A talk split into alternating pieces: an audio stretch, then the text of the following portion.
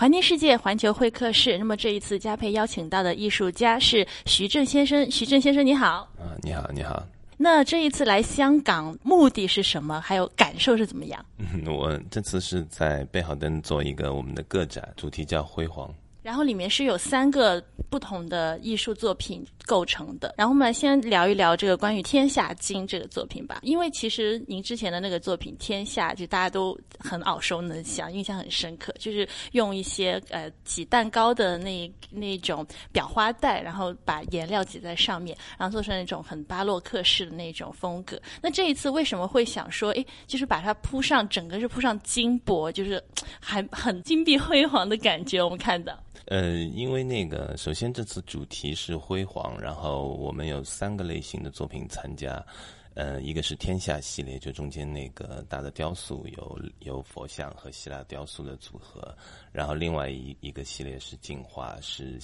非洲的面具和中国的敦煌的组合，有一种卡通感，所以其实。这个新的金色的天下也是正好很符合这个主题。它除了它本身的这种造型的巴洛克，它这个金色也衬托出这种历史感。就另外两个主题里面的历史感里面的一些一些可能对于过去的一种辉煌啊、向往啊，就这样的一个一个语境的基调吧。就是有一种古典的感觉。对对对，它同时是非常古典，然后同时又是很符合当代的这种非常纷杂的信息感。所以你想表达什么呢？在这个作品里面？嗯，其实这样的作品，就天下这个整个的这个系列，我们其实是想针对一种，比如说美，一种美的过渡感。就今天我们对美的追求，是不是不断的在往前，不断的在追求一种很极致的东西？然后像这个天下系列，其实就是非常，我觉得非常完美的去呈现这种人对于美的观看的这样的一种状态吧。呃，因为很多人看这个作品的时候会被整个画面就吸进去，然后会迷失在这个细节中。所以，那您作为艺术家，您对美的定义是什么？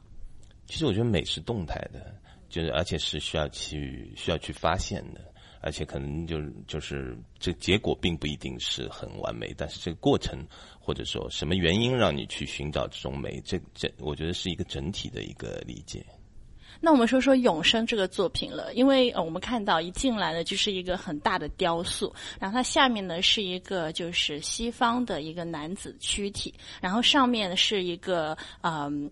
北齐的一个彩绘的一个佛像那样子吊转过来，可是就比如说像这一类型的作品，您之前也有很多这样的风格，就是其实你这个概念是怎么样来的？其实这个概念其实也是一种融合。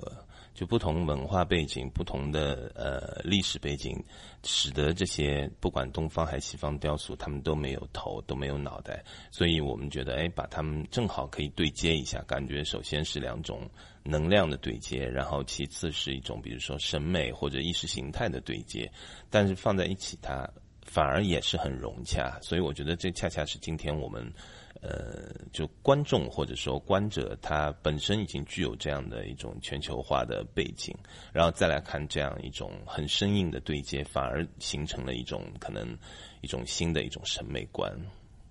那另外呢，就是进化这个作品的系列了，就是我们看到它是一幅油画嘛，那它其实它背诵的是一个敦煌莫高窟的那些佛像的身体。还有另外就是，哎，可能一些其他民族，比如说非洲，他们的一些面具，这个这个不如徐正老师跟我们介绍一下这个想法是怎么样的一个概念。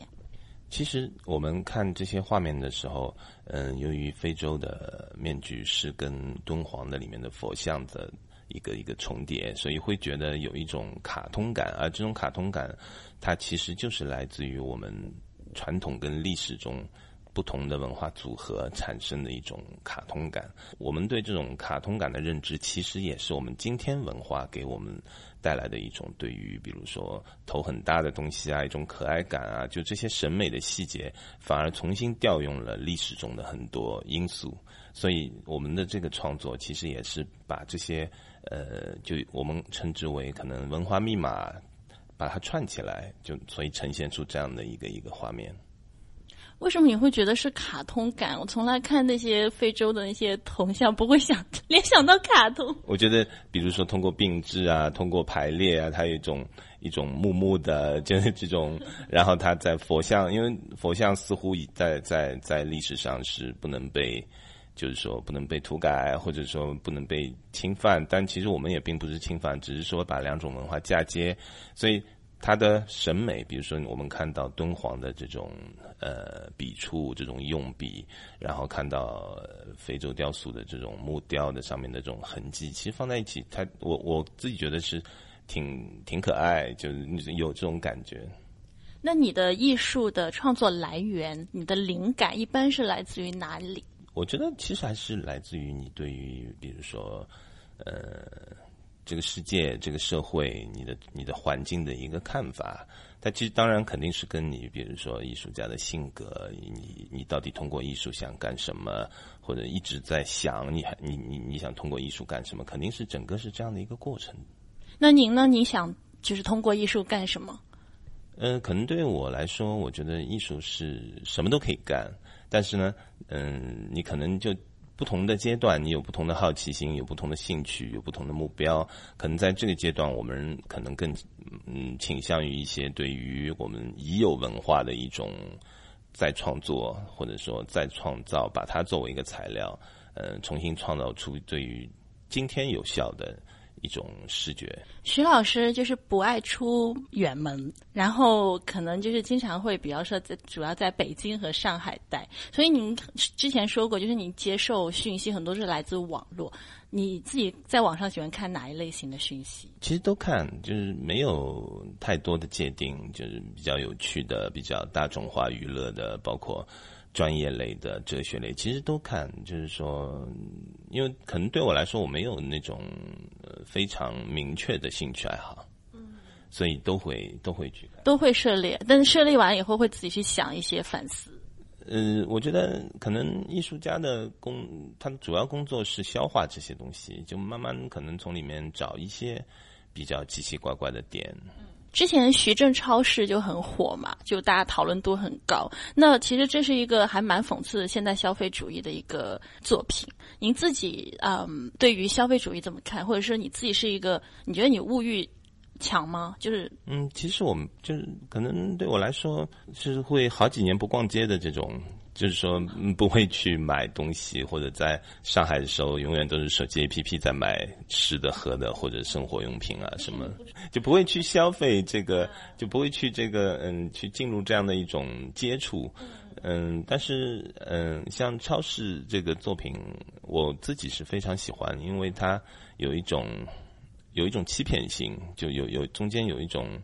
呃，它的表面跟它的内核是完全脱离的。然后我我自己觉得，一个空的超市它很轻，就这个东西是很美。呃，成立了美鼎公司，然后呢，也是一个艺术家，在做艺术的投入和产出的时候，你怎么样去衡量那个收益？嗯，这个不太好衡量，没，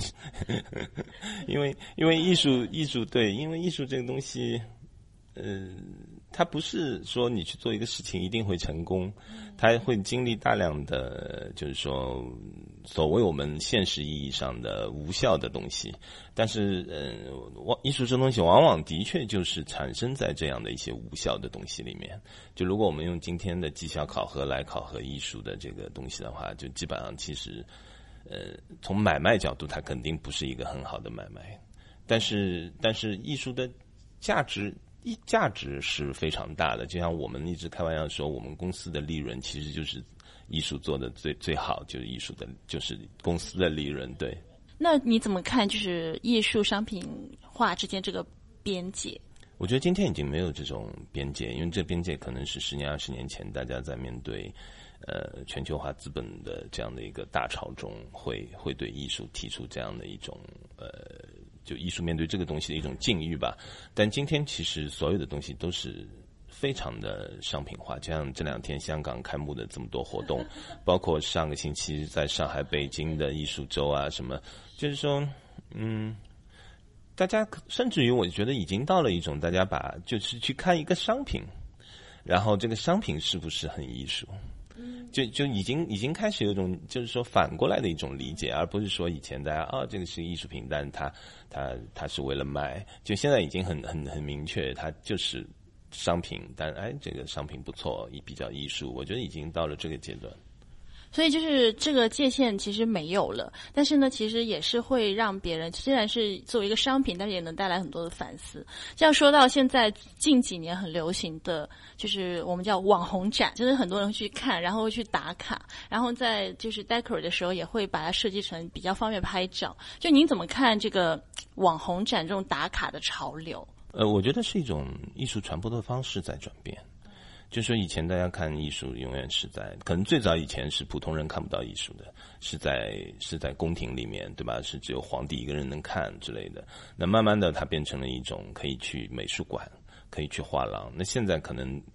可能我觉得对国内来说，更多的是很多人可以去商场，就可以去很多 pub 里面去看。就它几乎可能博物馆和画廊只占到艺术展示的一半左右了。所以，对，呃，我觉得你们也会看到，就国内有大量的网红展，就各个地方都有各种各样的网红展。当然，它质量有好有坏，有些完全只是打卡拍照。但是，我觉得，嗯，今天观众的眼睛，他其实是手机，就他其实是用手机在看，他自己不用看，他拿着手机在看。然后，嗯，就是他会拿着手机自己看完，再拿手机去给他的朋友去看。这个图片，所以这种自媒体的传播，我觉得它让嗯整个艺术界需要重新去考虑，就是说展示机制这个东西，就是说你的艺术作品如何去被展示。因为以前可能一个就不用以前吧，就几年前就是一个作品生产出来，呃创作出来，然后进入画廊进入流通，它可能绝大多数时候是进入不了大众的视野的。那现在就大众。他有了自媒体之后，相应来说，他的话语权在提高，所以艺术行业无形之中要为这个话语权去工作，要这话语权去服务。不管你填填入的内容到底是迎合的，还是说去讽刺他的，但至少这个这个大众的话语权已经成为一个，就是我认为是是不可逆的，就将来不会回到大众没有话语权的这个阶段。您刚刚也说呢，哈，就是北京、上海就这几年艺术的展览活动，包括很多私人的美术馆越开越多。就是您自己看香港的艺术发展和国内这样子去比较，它有没有自己的优势呢？还就怎么样去保持自己优势？嗯，因为那国内我比较熟吧，就是。国内因为一三一四年之后的私人美术馆的崛起，带动了这个观众的潮流，就观众看当代艺术展的潮流。然后这些美术馆到今天还是有，嗯，就是说还是有相当多不错的，比如说带流量的展览，就所谓的网红类的展览。但是呢，就是说，嗯，也马上都会面临一个问题，就是这些好看的、吸引人流的、容易理解的艺术家，毕竟不多。他可能几年之内做完，后面如何去面对这种呃，具具有一定知识壁垒，需要有一定的知识前提才能看的很多当代艺术，那么它就会涉及到艺术教育、艺术普及，就等等很多这些可能我们理解为一个常规美术馆应该有的一些功能。那么这些东西就需要提高。但呢，香港我觉得现在整体的还是一个嗯，艺术市场为主导的艺术环境。嗯，然后还有就是可能体制不同吧，意识形态不同。嗯，国内的艺术家毕竟他最早还是从没有观众，从一个八五新潮到今天，他可能在两千年之前，甚至于当代艺术只是地下艺术。他跟更多的，比如说摇滚乐，跟更多的这种先锋文学，就它整体的是作为一个地下先锋文化的状态存在。可能零五零八年之后，它开始浮上水面，到今天就短短的十年里面的一种高度商业化。咱在香港，可能我觉得，嗯，比如说我们昨天几个艺术家朋友在说，可能 M 加，嗯，它，嗯，对 M Plus 成立之后，会会一下对香港的文化状态，就当代文化状态有一个平衡作用。因为现在整体的的确它是就是一个市场化的艺术环境。呃，最后一个问题了，想问徐峥老师，如果十分是满分的话，艺术家和商人这个比例你怎么去分配？其实今天对我觉得，可能如果对我们来说，没有不会去这么去分，因为因为是呃，我们是把商业作为一个这个时代的特色的命题，就来进行创作，而不是说呃，我做这个东西去卖，因为我觉得做这个东西去卖，这其实是一个。很简单的事情，而如果你把它作为一个命题，如果能从这命题里面找到一个艺术家工作的意义，或者说跟这这个命题有一个呼应的东西，那那这个是比较有价值、有意义的。谢谢徐峥老师接受我们的访问，也希望呢您未来多来香港办展，然后创作更多好的作品给我们去欣赏，带给我们新的对这个社。